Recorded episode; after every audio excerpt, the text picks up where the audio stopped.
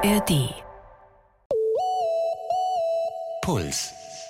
Dieses Gefühl von absoluter Enge, körperliche Enge in mir selber, die sich irgendwann Bahn brechen wird in einer Explosion.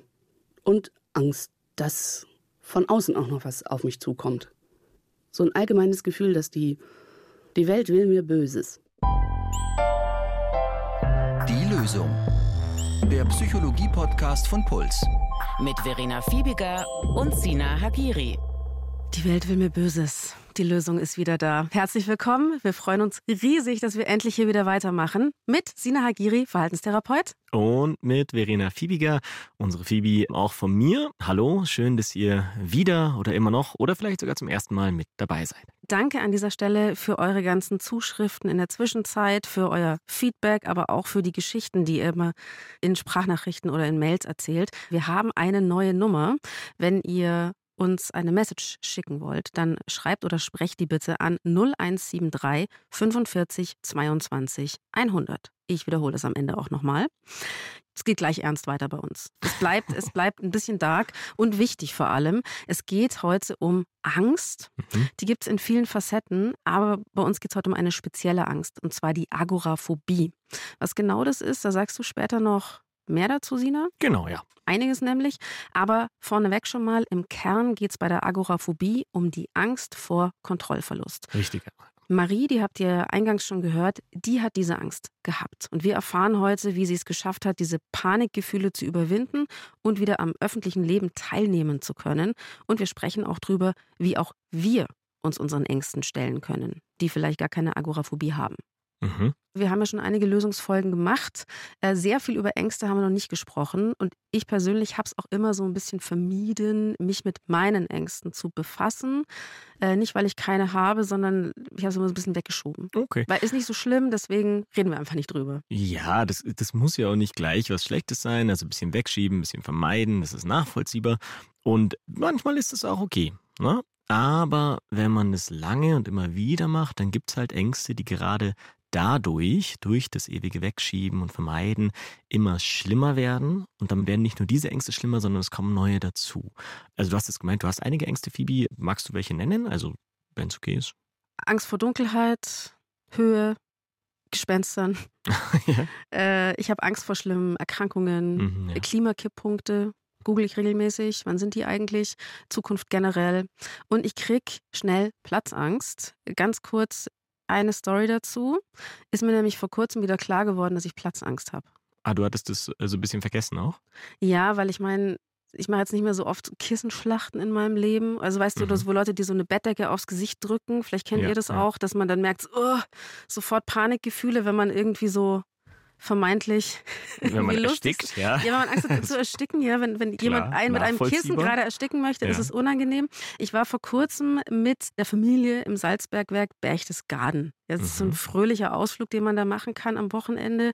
Für alle, die es interessiert, das ist das älteste aktive Salzbergwerk Deutschlands. Und da kann man so Führungen machen von so, Gott, wie nennt man jetzt die Untertage? Haben die einen Namen? Die immer so Glück aufsagen. Kumpels? Ja, Okay. da war so ein Kumpel, der hat uns da so durchgeführt. Und ähm, da fährt man mit so einem kleinen Wägelchen, so einem Zug, fährst du dann rein unter Tage. Mhm. Und es ist verdammt eng. Und es steht halt nicht auf der Homepage. Es steht nirgends. Oh. Achtung, Menschen mit Platzangst. Ihr dürft da nicht rein, weil ihr flippt aus. Also ich, ich hatte wirklich das Gefühl, so jetzt kriege ich eine Panikattacke. Okay. Ja, so unvorbereitet ist immer extra fies natürlich. Jetzt hast du Panikattacke gesagt. Das ist, ähm, also ich weiß nicht, ob du das jetzt spezifisch so meinst oder ob wir das ein bisschen abgrenzen können. Also hattest du so einen Anflug von Angst oder war es echt eine Panikattacke, dass du das Gefühl hattest, die Kontrolle komplett zu verlieren und wirklich extreme Konsequenzen befürchtet hast? Also dass du jetzt ohnmächtig werden könntest, dass du sterben könntest, solche Dinge. Naja, also schon so, es schnürt sich der Hals zu, Schweißausbruch, Gedanken von, okay, es ist absolut schrecklich hier drin. Die Kinder haben auch schon angefangen zu weinen, die Eltern haben angefangen zu singen Mhm. irgendwie, ähm, jetzt fahren wir mit der Eisenbahn. Also so um dieses Schreien zu übertünchen. Und ähm, was schon klar war in meinem Kopf war, ich darf mich jetzt nicht weiter reinsteigern, weil sonst kriege ich eine Panikattacke. Ich muss mich Okay. jetzt beruhigen, atmen, nicht weiter dran denken. Das habe ich auch gemacht. Okay, der letzte Satz war jetzt wichtig, weil ich, ich muss das machen. Das kann trotzdem noch ausarten zu einer Panikattacke, dass mhm. man das müsste. Aber es ist dir auch gelungen. Also du hast es quasi geschafft, dich ein bisschen zu regulieren und runterzubringen. Ja, ja. Und dann wird es auch irgendwann besser. Also das ist nicht die okay. ganze Zeit so eng, sondern es ist zwar unterirdisch und dunkel, ja. aber man hat wieder Platz. Und okay. dann war es auch kein Problem mehr. Okay, dann ist es auf jeden Fall natürlich trotzdem eine furchtbare Erfahrung. Also tut mir leid, dass du das so überraschend durchmachen musstest. Eine richtige Panikattacke würde ich es dann trotzdem nicht nennen. Vielleicht lieber eher so einen Anflug von Angst, ein Angsterleben meinetwegen oder ein Panikerleben. Du konntest dich ja noch selber regulieren. Ja, also das äh, war mein Glück. Ich habe aber seit langem mal wieder gemerkt, wie krass sich so plötzlich aufsteigendes Unwohlsein anfühlt. Hatte ich einfach wirklich lange nicht mehr. Mhm dachte ich mir auch gut, dass wir eine Folge dazu machen. Jetzt passiert es mir. Das passt doch. Ist wieder ideal. So eine richtige Panikattacke. Die hat Marie, die habt ihr eingangs schon gehört, zum ersten Mal mit Mitte 20 erlebt. Und ähm, vielleicht ein paar Worte zu ihrer Person. Die wohnt heute mit ihrem Hund sehr in der Nähe ihrer großen Schwester in Berlin. Die Eltern sind auch ums Eck. Die haben alle ein sehr enges Verhältnis. Marie ist kein Homeoffice-Fan, also geht gern ins Büro, um ihre Kollegen und Kolleginnen zu sehen. Und sie schafft es heute auch auf Demos zu gehen, wenn ihr ein Thema wichtig ist, hat sie mir erzählt. So, dass sie eigentlich da so ein ganz offener Typ ist. Aber mit Mitte 20 ist die Situation eine andere. Da wohnt sie in einer kleinen, ich sag's mal so, Metropolstadt. Es gibt tatsächlich kleine Großstädte in Deutschland. Okay. Aber in so einer Stadt wohnt sie im Nordosten Deutschlands und die ist frisch mit ihrem damaligen Freund zusammengezogen, ihrer großen Jugendliebe quasi, wie man sie es eigentlich wünscht. Ihr Studium hat gerade begonnen, aber wo so für andere das ja, das wilde Leben losgeht, hat Marie das Gefühl, dass eigentlich schon alles klar ist ist ihr auch nicht so richtig unangenehm, dass irgendwie schon so vier Kinder geplant sind. Sie haben sich auch schon die Namen überlegt. Also irgendwie war so diese Beziehung so ganz gesettelt schon. Und es hat nichts darauf hingedeutet, dass sie eines Tages in die Straßenbahn steigt und ein Riesenproblem bekommt. Ich hatte das Gefühl, ich werde das nicht überleben. Egal, ob ich saß oder stand, ob ich am Fenster stand, ob es roch oder nicht roch. Und meistens bin ich dann, wenn ich eine Station durchgehalten habe, sofort wieder ausgestiegen ohne jegliche Form von vernünftiger Begründung. Das war einfach so. Und ich habe auch lange das so hingenommen, dass das so ist, dass ich diese Straßenbahnfahrt auch nicht überleben werde. Wir hatten ja schon eine Folge über soziale Angst mit äh, Malte Zierden. Wenn ihr es mit Ängsten habt, dann hört euch die unbedingt mal an. Aufgrund dieser Folge hat Marie uns auch geschrieben und von ihrer Angst erzählt. Was ist es jetzt für eine Angst, die Straßenbahnfahren unerträglich macht? Das ist also Agoraphobie. Genau, genau. Und bei der Agoraphobie, da geht es eben hauptsächlich um den Kontrollverlust. Der Begriff selbst, der kommt so aus dem Altgriechischen. Die Agora, das ist der Marktplatz und die Phobie, das wisst ihr wahrscheinlich, das ist die Furcht. Also wortwörtlich bedeutet es dann die Angst vor weiten Plätzen. Das trifft aber nicht ganz, wie wir das heute in der Psychotherapie meinen, weil es ganz unterschiedliche Situationen sein können. Nicht nur die weiten Plätze, die Menschen dann Angst oder Panik machen können. Also im Kino in der Mitte von der Reihe zu sitzen oder in einem Meetingraum in der Arbeit, in Aufzügen zu sein. Flugzeuge sind auch so was Klassisches. U-Bahn, Straßenbahn, Supermärkte. Die Betroffenen befürchten dann, dass sie die Situation nicht schnell genug verlassen könnten, wenn sie unbedingt müssten. Darum geht's. Wenn Sie also in einer Reihe mit anderen im Meeting oder im Hörsaal sitzen in der Uni, ja, und da in der Mitte dann das Gefühl haben, die Angst geht los, die Panik geht los, und wenn ich jetzt unbedingt raus muss, dann würde das nicht gehen und dann kommt die Panik. Dann kommt die Panik, dass sie ohnmächtig werden könnten, dass sie den Verstand verlieren könnten, dass sie tatsächlich sterben könnten. Ja, das, ähm, nee, ich kann mich jetzt hier nicht vergleichen, oder? Mit meiner Mini-Angst beim ins Bergwerk fahren, aber das ist ja auch das Gefühl, ich kann nicht raus. Es geht nicht. Ja, genau. Und der, du willst ja nicht, hey, was heißt denn vergleichen? Es ist, klar, es war eine ähnliche Situation, aber die Ausprägung deiner Angst ist halt eine andere. Also das ist, du vergleichst dich damit nicht. Du willst nur sagen, ja, das ist ein ähnlicher Kontext. Bei anderen Leuten sind die Erfahrungen halt dann noch heftiger und das sorgt dann in ihrem restlichen Leben für sehr viel mehr Auswirkungen noch als bei dir. Du hast es geschafft, dich zu regulieren, bist da rausgegangen und jetzt ist dein restliches Leben deswegen nicht eingeschränkt. Ja, ich fahre da halt nicht mehr hin. Aber ähm, das erklärt für mich auch so ein bisschen, wieso Marie es in der großen Uni so mhm. schlimm fand. Also du hast ja gerade gesagt, Agora, der Marktplatz, das habe ich nicht so zusammengekriegt, aber mhm. sie hat mir auch erzählt, dass die Uni für sie so ein gruseliger, großer Ort war. So viele Zimmer, so weite Flure. Also ich kenne jetzt nur an der äh, Ludwig-Maximilians-Universität in München das Audimax. Das ist ein riesiger Raum mhm. mit ganz vielen äh, Stühlen und da kommst du in der Mitte auch nicht raus zum Beispiel. Aber es ist eigentlich riesig und trotzdem kannst du dort eben so ein Gefühl der Panik dann kriegen. Genau, also sowohl in dem mhm. Saal als auch in der ganzen Uni selbst, bis du aus der ganzen Uni raus bist mit den ganzen Gängen und Sälen, ist ja genauso schwierig kontrollierbar. das Gebäude verlassen zu können überhaupt. Also das sind schon alles Situationen, wo so Panikerlebnisse, wo so eine Agoraphobie typischerweise auftritt. Und Marie hat eigentlich in der Straßenbahn so krasse Probleme gekriegt, aber rückblickend glaubt sie, dass sie eigentlich in der Uni eine Panikattacke hatte, die sich dann in der Trambahn fortgesetzt hat und die sich dann irgendwie mit der Trambahn so verbunden hat. Und sie weiß heute noch, wie sich das angefühlt hat, als sie dann zu Hause war. Ich kann mich nur an den Moment erinnern, in dem ich die Wohnungstür hinter mir zugezogen habe und entschieden habe, diese Wohnung nie wieder zu verlassen, auch wenn es brennt. Ich kam von einem allerdings sehr tollen Seminar nach Hause war aber völlig überfordert von der Situation in der Uni und der Fahrt mit der Straßenbahn und bin nach Hause gekommen und war dann, ich fand die Idee ganz toll, jetzt nicht mehr rauszugehen. Ja, Marie hat dann zwei Wochen ihre Wohnung nicht mehr verlassen. Mhm. Wenn man sowas selbst noch nicht erlebt hat, dann kann man sich es, glaube ich, auch irgendwie schwer vorstellen. Also ich, ich weiß es nur von Freunden und Freundinnen, die mir davon erzählt haben, dass sie mal solche, manchmal nennen sie es auch Unfälle hatten. Also dass man mhm. nachts auch so Angst hat, so das Gefühl hat, der Blutdruck steigt, das Herz rast und dass sie den Krankenwagen angerufen haben. Also dass es häufig vorkommt in unterschiedlichen Situationen. Also Panikattacken können auch getrennt von Agoraphobie auftreten. Also Panikstörungen, Panikattacken muss nicht mit einer Agoraphobie gleichgesetzt werden. Es kann auch vereinzelt einfach Panikattacken geben. Aber bei Agoraphobie kommt es eben häufig vor, dass der ursprüngliche Auslöser oder Teil der Symptomatik auch Panikattacken sind. Die von euch, die sowas schon mal erlebt haben, die können den Zustand wahrscheinlich besser nachvollziehen. Das sind auf jeden Fall, ja, ich nenne es mal Maries Hauptsymptome. Also bei mir hat es immer viel mit Atemnot zu tun. Das ist auch mein allergrößter Wunderpunkt überhaupt. Wenn ich mal das Gefühl habe, ich bekomme keine Luft, werde ich hysterisch oder panisch oder was auch immer. Auf jeden Fall, bei mir war das immer das Gefühl, ich kann nicht einatmen und nicht ausatmen. Dass dann mein Herz ganz furchtbar anfängt zu rasen. Und dann die absolut sichere Erkenntnis, dass es jetzt gleich mindestens stehen bleibt, wenn nicht explodiert. Und dass ich natürlich nebenbei auch noch ersticke. Und dieses Gefühl von absoluter Enge, körperliche Enge in mir selber, die sich irgendwann Bahn brechen wird in einer Explosion.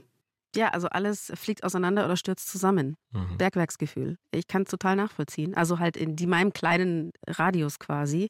Wie kommt es zu so einem grässlichen Zustand, also dass es noch eben heftiger ist als dieses, wenn man sich noch selbst regulieren kann? Man nennt es den Teufelskreis der Angst. Das ist ein Modell dafür, wie äh, Panikattacken entstehen, wie sie sich hochschaukeln. Also stell dir vor, dein Puls geht hoch und dein Herz schlägt also schneller. Und das kann jetzt ursprünglich ganz unterschiedliche Ursachen haben, ja. Also vielleicht bist du in die Treppen zur U-Bahn runtergerannt oder so, oder du hast einen Kaffee zu viel getrunken an dem Tag. Oder es ist einfach, weil du tatsächlich aus irgendeinem anderen Grund eben etwas nervös bist, ja, wegen einer Prüfung, die ansteht oder so. Diesen erhöhten Puls, den nimmst du jetzt wahr. Also du bemerkst ihn. Beim Teufelskreis der Angst hast du jetzt den Gedanken, oh, mein Herz schlägt schneller, ja, das könnte gefährlich sein. Dieser Gedanke löst wiederum Angst aus diese Angst verstärkt das ursprüngliche Symptom, also der Impuls geht noch schneller. Das bemerkst du jetzt. Oh Gott, er wird noch schneller. Jetzt bist du schon überzeugt davon, dass es gefährlich ist, hast aber noch extremere Fantasien von dem, was passieren wird. Oh mein Gott, ich werde jetzt ohnmächtig. Oh mein Gott, ich kriege einen Herzinfarkt. Das wiederum löst Angst und Panik aus. Das verstärkt wieder das Symptom. Neue Symptome kommen hinzu. Und dieser Teufelskreis letztendlich führt zur Panikattacke. Du hast ja gerade gesagt, dass es auch ganz unspezifische Auslöser geben kann für mhm. eine Panikattacke.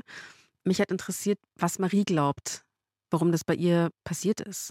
Eigentlich war ja das Leben relativ geordnet, würde ich jetzt mal von außen sagen. Ich war damals Mitte 20, ähm, war mit meinem Freund zusammengezogen. Das war alles ganz wundervoll und alles ganz aufregend und toll. Aber ich war, was die Ausbildung angeht, nicht so glücklich und so ein bisschen gefangen in einem Lebensplan, den andere für mich entworfen hatten, dem ich mich dann gefügt hatte, der aber definitiv nicht meiner war. Und das habe ich aber zugelassen, mich da so reindrängen zu lassen, und da war ich unglücklich. Marie hat mir noch ein bisschen mehr über ihre Beziehung erzählt, die wirklich echt richtig lange ging. Also das ging schon früh los, richtige Jugendliebe und dann ähm, bis Anfang 30. Und sie meinte halt so, das, was in der Uni so war, also was sie eigentlich studiert hat oder wie es ihr da so ging, das war ihrem Freund so ein bisschen wurscht. Ihn hat irgendwie so interessiert, was machst du für einen Abschluss? Und was ich auch interessant finde, ist, dass Marie immer versucht hat, die Angst vor ihm zu verheimlichen. Also auch als er schon mit ihr mal so rausgegangen ist, dass sie es aushält, hat sie versucht, so Panikattacken vor ihm zu verheimlichen. Und sie hatte das Gefühl, dass sie halt nicht selbst zu sich diesen Lebensplan entworfen hat, mhm. sondern dass vielleicht ja der Freund, vielleicht auch die Eltern das irgendwie alles ganz gut fanden. Und dass vielleicht so diese Grundsituation des es vielleicht ganz unterschwellig nicht Wollens den Boden dafür geebnet hat. Sie vermutet es selbst aber auch nur. Ne? Also gibt es denn so prädestinierte Auslöser für Agoraphobie? Ja, also es können unterschiedliche sein. Manchmal sind es eben die Lebensumstände und so wie Marie das beschreibt, finde ich ihre Vermutung total nachvollziehbar. Ja, also diese, so metaphorisch diese Enge, die sie dann in der Straßenbahn erlebt, die sie dann in ihrer Lunge erlebt, dass ihr die Luft zum Atmen fehlt, kann absolut sein, dass das quasi so diese Enge in ihrer Lebenssituation, dass sie sich halt genauso anfühlt und sie deswegen einfach in dem Moment, in dem Zeitraum anfälliger dafür gewesen ist, in diesen Teufelskreis der Angst reinzukommen. Das muss aber bei der Agoraphobie nicht immer sein. Also manchmal hat man auch einfach Pech in einer einzelnen Situation. Ja? Also stell dir vor, du bist einfach nur etwas erkältet, aber ohne Schnupfen. Du hast also die Symptome jetzt nicht bemerkt, du hast nicht auf dem Schirm, dass du eine körperliche Erkrankung gerade hast. Und wenn du dann irgendwie während einem Spaziergang an der Luft, ja, wenn du da draußen im Wald so ein bisschen kurzatmig bist, machst du dir keine großen Sorgen, ja. Denkst dir halt, hm, okay, ja, vielleicht ähm, bin ich krank oder so. Du bleibst kurz stehen, du setzt dich auf eine Bank, dann gehst du heim und dann ruhst du dich aus und dann geht es wieder besser. Kein Problem. Aber wenn du Pech hast, so wie es auch manche Patienten und Patientinnen von mir hatten in der Vergangenheit, dann kann es sein, dass du diese Kurzatmigkeit stattdessen in der U-Bahn erlebst und dann würdest du gerne raus, würdest gerne durchatmen, aber es geht gerade nicht. Dann atmest du schneller, dann atmest du flacher, kriegst noch schlechter Luft, dann fängt deine Hand an zu schwitzen, dein Puls geht schneller und dann kann es eben passieren, dass du in diesen Teufelskreis der Angst reingerätst und eine tatsächliche Panikattacke bekommst. Und wenn das jetzt passiert, kann es halt sein, dass du das assoziierst mit der U-Bahn, mit der Enge und dass du langsam in die Agoraphobie reinrutscht, obwohl am Anfang eigentlich nur eine total ungefährliche Kurzatmigkeit, eine Erkältung gewesen ist, die ganz viele Gründe gehabt haben kann. Aber weil eben die Panikattacke passiert ist, hast du Angst, dass sie wieder passieren könnte und du fängst an, ähnliche Situationen zu vermeiden und dadurch wird es langfristig leider eher schlechter. Die Welt in unter 30 Minuten besser verstehen? Das geht nicht? Doch, das wettet der neue Tagesschau-Podcast 11KM. In dem Format mit Host Viktoria Michalzack ging es bereits um MeToo und den Fall Reichelt, künstliche Intelligenzen, die NATO-Ostflanke oder eine von der katholischen Kirche anerkannte Sekte. Journalisten und Journalistinnen der gesamten ARD stellen in 11KM täglich, montags bis freitags, ihre spannenden Recherchen vor und erzählen die Geschichte hinter der Meldung. Und das Beste, wie bereits gesagt, das Ganze ist unter 30 Minuten erzählt und macht euch jeden Tag ein bisschen schlauer. 11KM, der Tagesschau-Podcast, gibt es in der ARD-Audiothek oder überall, wo es Podcasts gibt. Mehr Informationen dazu findet ihr auch über den Link in den Show Notes. Marie hat ja damals wirklich zwei Wochen die Wohnung nicht verlassen. Und als sie dann wieder raus ist, ging das nur mit ihrem Freund. Und wir hatten das schon in der Folge mit der sozialen Angst mit Malte Zierden, dass das eine Taktik sein kann die aber eigentlich nicht so gut ist, ne? Ja, also es ist total nachvollziehbar, dass man das macht, ja. Also es ist überhaupt kein Vorwurf und ich kann es verstehen, dass man da die Hilfe in Anspruch nimmt, weil man sie braucht, weil es sonst zu schwierig erscheint. Aber das nennen wir in der Psychotherapie dann eben eine Kompensationsstrategie, in dem spezifischen Fall ein Sicherheitsverhalten. Und das ist so ein bisschen wie irgendwie Stützräder beim Fahrradfahren. Das kann man schon ganz kurzfristig, wenn es anders nicht geht, wenn es notwendig ist, kann man das schon kurzfristig machen, aber man sollte so früh wie möglich und so oft wie möglich wieder ohne das Sicherheitsverhalten in die Situation gehen, weil es langfristig sonst leider eher schadet. Hat Marie denn, weil ich jetzt wissen würde, wie es langfristig dann bei ihr weitergegangen ist, hat sie eine Psychotherapie gemacht, um das Ganze in den Griff zu kriegen? Ja, also es war natürlich klar, es konnte nicht so bleiben also nur noch mit dem Freund oder den Eltern rausgehen. Mhm. ist ja kein Zustand. Maria hat sich dann ihrer Frauenärztin anvertraut. Mhm. Übrigens finde ich das, deswegen erzähle ich es hier, einen ganz wichtigen Hinweis, wenn man, man kennt ja keinen Psychotherapeuten. Ja, ja. Und es ist ein ganz gängiger Weg, entweder den Hausarzt zu fragen. Genau. Es ist tatsächlich auch oft so, dass körpernahe Ärzte und Ärztinnen, nenne ich sie mal, wie die Frauenärzte, mhm. da einfach auch oft sehr offen sind, auch oft so eine psychotherapeutische Zusatzausbildung haben, also schon für solche Gespräche geschult sind. Absolut. Und ja. einem da auch vielleicht weiterhelfen können. Aber Marie war es so. Die hat wirklich einen Kontakt bekommen über ihre Frauenärztin und ist dann zu einer Therapeutin gegangen. Anfangs hat der Freund sie in die Therapie gebracht oder die Eltern. Mhm. Und die Therapeutin hat dann relativ schnell auch die Agoraphobie als Diagnose stellen können und hat mit Marie so Übungen vorbesprochen, die Marie dann alleine gemacht hat. Und nach und nach, als die Therapie angefangen hat zu wirken, hat sich da auch die Selbstständigkeit wieder erhöht. Dann habe ich tatsächlich so nach zwei, drei Monaten angefangen, sogar den Weg zur Therapie alleine zu machen sodass ich dann also im Schweiße meines Angesichts angeblich zwei Sekunden vor dem Herzinfarkt da ankam Aber ich wusste ja, ich habe ein gutes Ziel, ich habe was Schönes vor mir und es wird immer besser. Und die Erfahrung, dass ich zum Beispiel das Überqueren eines Platzes absolut überlebe, zwar völlig durchgeschwitzt und dann hinterher vermutlich auch noch stinkend, aber ich habe es ja überlebt, das hat mir sehr viel Zuversicht gegeben, das immer wieder zu versuchen und immer wieder und immer größer und immer mehr. So. Ja, das fing wirklich klein an. Also gehen Sie zum Kiosk und kaufen sich eine Zeitung. Das ist so die Übung für den Tag in einer ganz krassen Regelmäßigkeit. Und das hat total funktioniert. Ist es so, Marie hat gemeint, sie war wirklich sehr motiviert, dass es alle Patienten und Patientinnen alleine hinkriegen. Also super, dass Marie das äh, alleine hinkriegen konnte. Das ist schön für sie. Das, was sie in der Psychotherapie gemacht hat, das nennt sich die Expositionstherapie. Ganz, ganz kurz gesagt bedeutet es eben, sich seinen Ängsten geplant und gut vorbereitet zu stellen. Aber es gibt da schon noch einiges mehr und vor allem Wichtiges, was man dazu sagen müsste. Deswegen tue ich mir ein bisschen schwer, das hier nur so ganz kurz zu behandeln. Und wollte er mit dir, haben wir so besprochen, eine ganze Folge dazu machen. Also unsere nächste Folge, da haben wir die aus der Praxisfolge, wo ich Methoden vorstellen kann aus der Psychotherapie. Da würde ich die Expositionstherapie nochmal ausführlich gerne vorstellen. Spoiler. Also, Spoiler Man- Alert. Manche Menschen gehen auch mit ihren Therapeuten und Therapeutinnen auf die Straße und machen das gemeinsam. Ne? Richtig. Das finde ich irgendwie abgefahren. Aber das äh, ihr in der nächsten Folge, die wir hier veröffentlichen. Unsere aus der Praxisfolge zur Expositionstherapie. Ja, Marie, die hat die Agoraphobie nach zwei Jahren komplett in den Griff bekommen, hat sie mir erzählt. Man muss aber dazu sagen, dass sie auch 15 Jahre später immer wieder aufpassen muss, dass sie sich nicht von so aufsteigenden Gefühlen davon abhalten lässt, in die U-Bahn einzusteigen. Mhm. Und dass ihre Taktik heute ist, dass sie sich dann selber fragt, so, warum will ich nicht reingehen? Riecht's? Ist es eklig? Also im Sommer haben die Menschen zu wenig Deodorant aufgetragen oder ist es einfach da sehr, sehr eng und ich kann aus Zeitgründen super auf den nächsten Zug noch warten? Dann ist es okay. Also wenn sie sich selber quasi nicht so verbaut. Okay, wenn sie einfach auf den nächsten wartet und nicht sagt, okay, und dann fahre ich gar nicht U-Bahn. Was sie auch zum Beispiel macht, ist, dass sie dann irgendwie so einen Duft immer dabei hat oder sich eine Handcreme oder irgendwas da irgendwie dran riecht, sich was unter die Nase schmiert, sich den Schal vors Gesicht hält. Einfach, um sich klarzumachen, ich finde es jetzt gerade irgendwie eklig, aber ich mache es trotzdem. Mhm. Ich entscheide mich dafür. Ja, hat also wirklich da so ihren eigenen Weg gefunden. Die Verhaltenstherapie hat ihr da sehr geholfen. Meine Frage an der Stelle ist jetzt, weil Marie wirklich in dieser Therapie einfach diese Agoraphobie behandelt hat. Ja, Ja. es war jetzt keine Psychoanalyse oder irgendwie eine Aufarbeitung so Mhm. von, was ist passiert in meinem Leben, dass ich jetzt genau da eine Panikattacke hatte. Mhm. Ist eine Expositionstherapie, sag ich mal, eher so eine Symptombehandlung und die Ursache bleibt? Sollte man gleichzeitig auch tiefer graben oder muss es überhaupt nicht sein, wenn kein Bedarf besteht? Hm. Frage an dich, den Verhaltenstherapeuten. Ah. Gute Frage, Phoebe. Auch äh, kontroverse Frage vielleicht ein bisschen. Ich beantworte sie jetzt einfach mal aus meiner Erfahrung mit Patienten und Patientinnen heraus. Ja? Ich habe ja vorhin schon erzählt. Ich denke jetzt an einen Patienten, den ich hatte, Anfang 20, sportlicher Mensch, auch im Leben stehend, gut in Freundschaften eingebunden, guter Kontakt zur Familie, in einem Studium, das er sich selber ausgesucht und gewünscht hat.